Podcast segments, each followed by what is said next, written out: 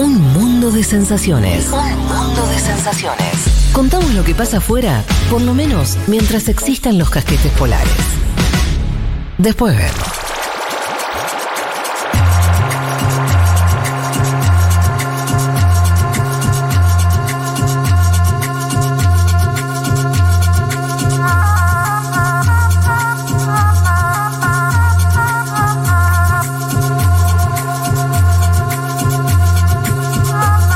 Ver si la cantan esta.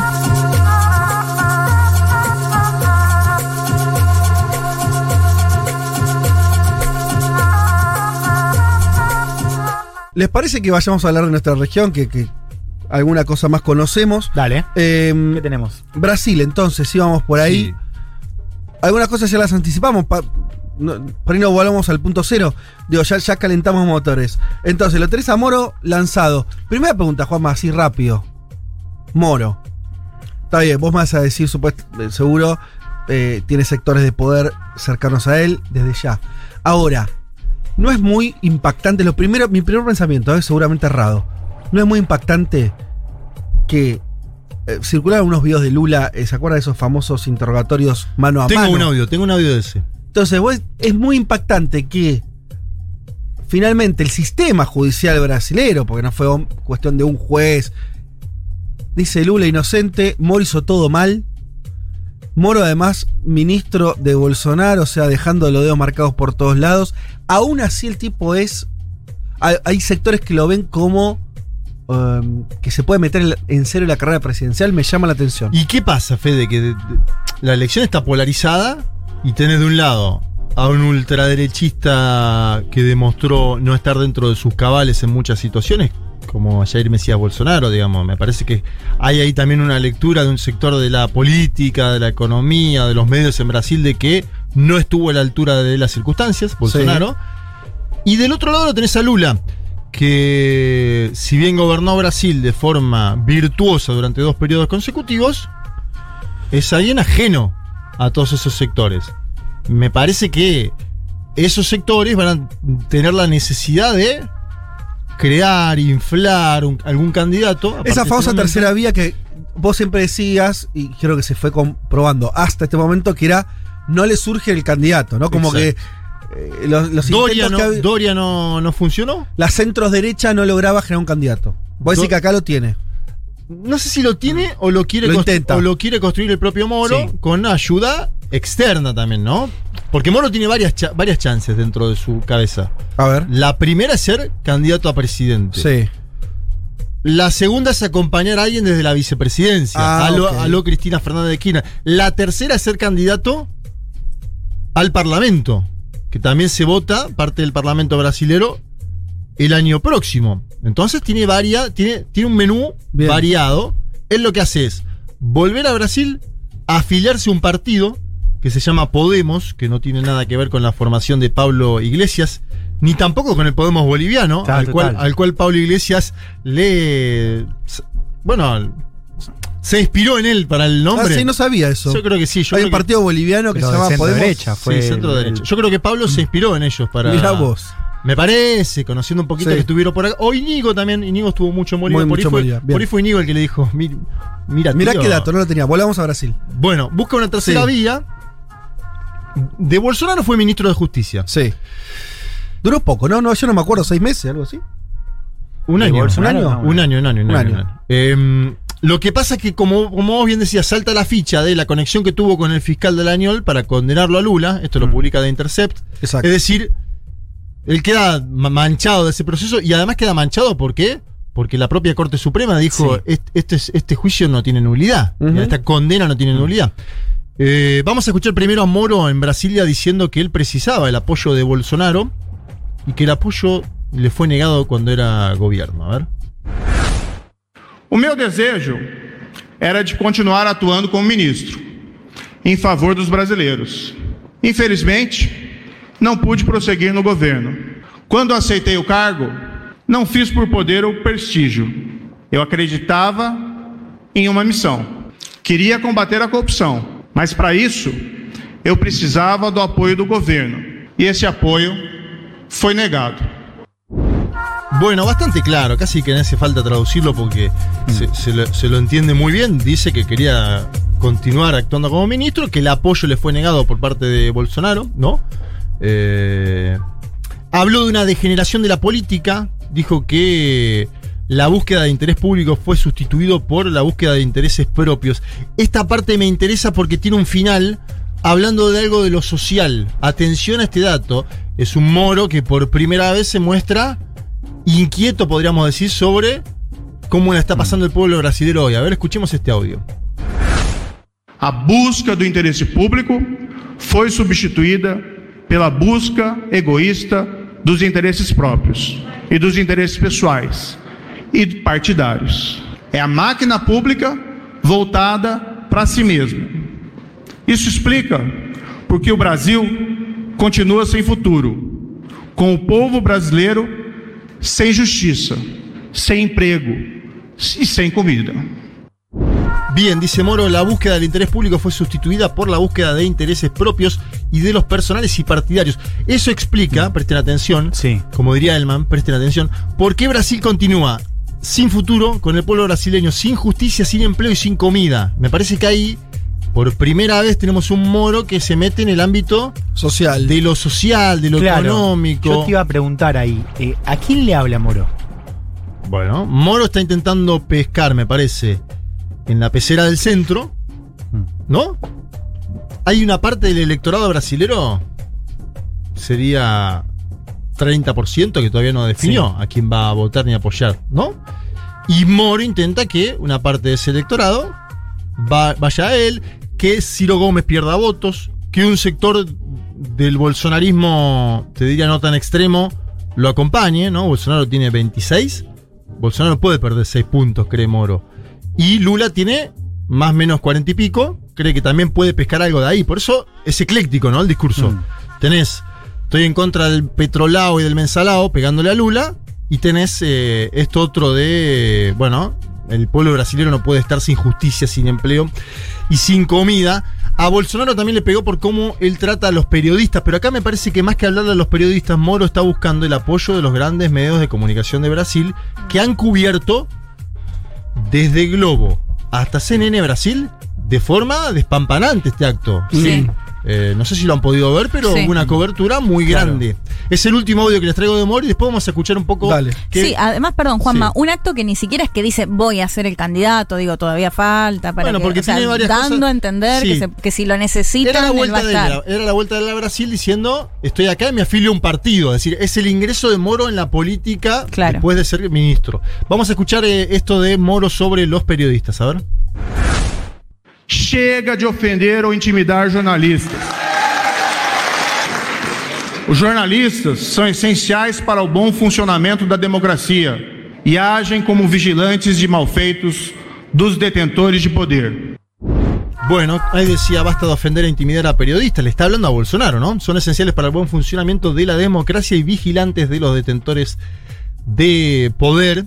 Estuvo Mandetta, que fue también ex ministro de Salud, ¿se acuerdan de Bolsonaro? Sí, claro, que se claro. terminó peleando. Vamos, muestra, muestra Sí. algunos, algunos actores que salieron del bolsonarismo, algunos diputados federales, eh, y le agrega dispersión a la oferta electoral, ¿no? Eh, eh, yo te decía otro Parece día- claro que es como, es tipo, no querés votar a Bolsonaro porque se, se transformó en casi una caricatura, Mm. pero no querés que vuelva Lula. Acá Exacto. estoy yo. es Claro. medio- Es, sim- o sea, Es muy simple de el discurso. en términos- Sí, Sí, el tema es si hay, perdón. No, y Mandetta que eh, medía bastante bien en su momento, no sé si se acuerdan, cuando se dio esa pelea Sí, claro. con Bolsonaro, En medio- en medio medía la- bastante bien en las En medio encuestas. de la pandemia, Claro, además. man- que Y mantuvo otra Mandetta posición. decía, Mm. hay que confinar, y Bolsonaro decía, no, no. Claro. Eh, habló Bolsonaro sobre Moro. Le salió a pegar duro. Bolsonaro se va a afiliar al PL nuevamente el día 22 de noviembre. Se está dando esto de las Se afilia y afiliaciones. se desafilian después, ¿no? Sí, sí. No se toma muy en serio el tema de los partidos políticos. No, salvo Lula. ¿no? Que está afiliado al mismo del El año que te ponga el sellito. 78. No, salvo el PT, el resto son como Claro. ficciones de partidos Sí, políticos. Escuchemos si les parece a Bolsonaro, porque él, bueno, a mí me sorprendió el tono. Bueno, no, obviamente de Bolsonaro nos sorprende mucho, pero a- a- lo tenía de ministro hace poco. Y le pega a lindo. A ver, escuchemos a Jair Mesías. Vocês gostaram do discurso lido pelo cara ontem? O cara leu o teu. Eu assisti porque foi meu ministro, né? Já assisti, li o discurso, estavam dois teleprompters do lado. Não aprendeu nada. Não aprendeu nada. Com um ano e quatro meses ali, não, não sabe o que, que é ser presidente, nem ser ministro, né? ¿Viste que dice? ¿Vieron el discurso? Yo lo vi porque fue mi ministro. No aprendió nada, dice Bolsonaro. Sí. No sabe lo que es ser presidente, ni ser ministro, ¿eh? Dirá. Eh, bueno, un desdén, ¿no? No, pero De- este tono es espectacular para entender cómo cambió tan rápido Brasil. O sea, el presidente que hace hasta hace. ¿Cuánto? ¿Tres años? ¿Tres años y medio? Era un tipo muy marginal de Río de Janeiro, hablándole de esta manera a quien era en su momento el héroe de la corrupción o de la, Sí. la lucha Ah, bueno, lo que anticorrupción. marcas. ¿No? Sí. Y claro, y en realidad hay algo también que es. eh, Bolsonaro lo mira desde arriba hoy a, a Sí, Moro. señor, claro. Y tiene con qué. O sea, digo, y también, o sea, fíjate cómo, cómo cambió. Digo, Moro quiere entrar, no sé cómo le va a ir, pero digo, lo que te dicen las encuestas es que en 10 todos puntos. estos años, o sea, Bolsonaro con todo lo que pasó, a la centro derecha la sigue mirando desde arriba por Sí. lejos. Claro, Bolsonaro tiene 24 y Moro tiene 10. Eh, Lula, decíamos, está de gira en Europa. Comenté yo brevemente que se juntó con el socialdemócrata Olaf Scholz, ¿no? Eh, vicecanciller alemán y que va a ser canciller probablemente eh, en, la- en las próximas semanas. Lo que circuló mucho en Twitter Brasil es esto que mencionabas vos. Es el día que están. Yo. ¿Cómo? No, no. Lo que mencionabas vos, Federico Vázquez. Ah, pero como es radio, decís vos, sí ya puede sé, ser ya sé, cualquiera. Claro. ya sé. Ahí está. Por eso me auto- En algún momento tenemos que Y- hacer. incriminé. Lo, yo. lo podemos twitchear en algún momento al programa este. Eh, lo que circuló mucho en Twitter Brasil fue esto, ¿no? El mano a mano de Moro, el careo de Lula a Moro. Sí. Y el momento en que Lula le dice: Vos vas a ser candidato. A ver, escuchemos eso. A história não para com esse processo. A história um dia vai julgar se houve abuso ou não de autoridade, nesse caso, do comportamento tanto da Polícia Federal quanto do Ministério, do Ministério Público, no meu caso. E o senhor pretende mandar prender os Não agentes públicos? Como é que eu vou saber? Nem sei se eu vou estar vivo amanhã. Foi o que o senhor afirmou, Isso né? é uma força de expressão. O dia que você for candidato, você vai ter muita força de expressão nos palanques. Esto es 2017 en el juicio burlesco, diría yo a esta altura, ¿no? Que se le hizo a Lula, donde Lula dice la historia no termina con este proceso. Fíjate Lula, ¿no? A la distancia, lo, lo- cómo veía Sí. la historia un día va a juzgar si hubo o no abuso de autoridad, tanto de la Policía Federal como del Ministerio Público, en mi caso. Y Moro le dice, ¿qué? ¿Usted pretende mandar a detener a los agentes públicos? Y Lula le dice, ¿cómo yo voy a saber? No sé si voy a estar vivo mañana, le dice. Es un poder de expresión. El día que seas candidato, tendrás mucho poder de expresión, le dice Lula. Una un video que circuló muchísimo en Brasil esta semana porque es Lula Sí. Vos te vas a dedicar a la política. Lula Está sentado en el buenísimo. banquillo de los acusados. Sí, Claro. Y el otro como juez. Claro, es esos discursos que van a quedar como parte ¿no? de la trama histórica que vivió Brasil estos años, año 2017. Hay una pregunta que excede completamente de tu columna, el tema Brasil y demás, pero ¿dan los sistemas políticos de nuestra región para tener adentro a, a Lula y a Moro? O sea, ¿entendés? O sea, puede ser que en los próximos años el tip- eh, estos dos que estuvieron, eh, uno juzgando Sí. con Sí. malas artes, con todo, digo, ¿no? Eh, siendo el contrincante político Mm. del que puso preso. O sea, Muy no, loco, ¿no? no se da mucho eso. No. digo, estamos en. Pero Ojalá de, quiero decir, el paño institucional Sí. para aguantar semejante tensión, pero Sí. ¿se entienden? Sí. O sea, Y que no ¿cómo solo se- fue el juez, sino que después se demostraran los Sí. chats con los eso, fiscales. una digo, toda una situación muy alevosa, absurda, muy sí. alevosa. No, y y aprovecho eso para plantear otra cosa también a nivel sistémico, que es por las bases ¿no? de los actores. Saca- saca- ol- olvídate de Lula, ¿no? Yo creo que este es el caso más interesante, el caso brasileño, por la historia, porque o sea, ya tuvimos, o sea, digo, los mismos tipos que se vendían. Otro, otro personaje de tercera vía, eh, Joao Doria, gobernador de San Pablo. Mm. Sí. ¿Qué le decían? Y él mismo in- incentiva este apodo del Bolso Doria, ¿no? Como una cosa de ser un Bolsonaro, de un partido tradicional además de la derecha, que es el PCB, y ahora diciendo más en la línea de Lula, que es Bolsonaro es un ataque a la democracia. Los mismos tipos que lo apoyaron hace Claro. dos, tres años. Mm. Que es también, o sea, si. O sea, ¿qué pasa con sus votantes? Porque estos tipos hoy Doria no tienen bases, o sea, a- para pelear a nivel nacional. Es decir, Sí. Bolsonaro, con todos esos eh, actores que han apostado a él, parece haberse quedado con al menos una buena parte de esos electores, que antes era de centro Bolsonaro tiene 26, mira, vamos a las encuestas y ya vamos finalizando. Bolsonaro tiene más o menos 26, Sí. Lula 44. Sí.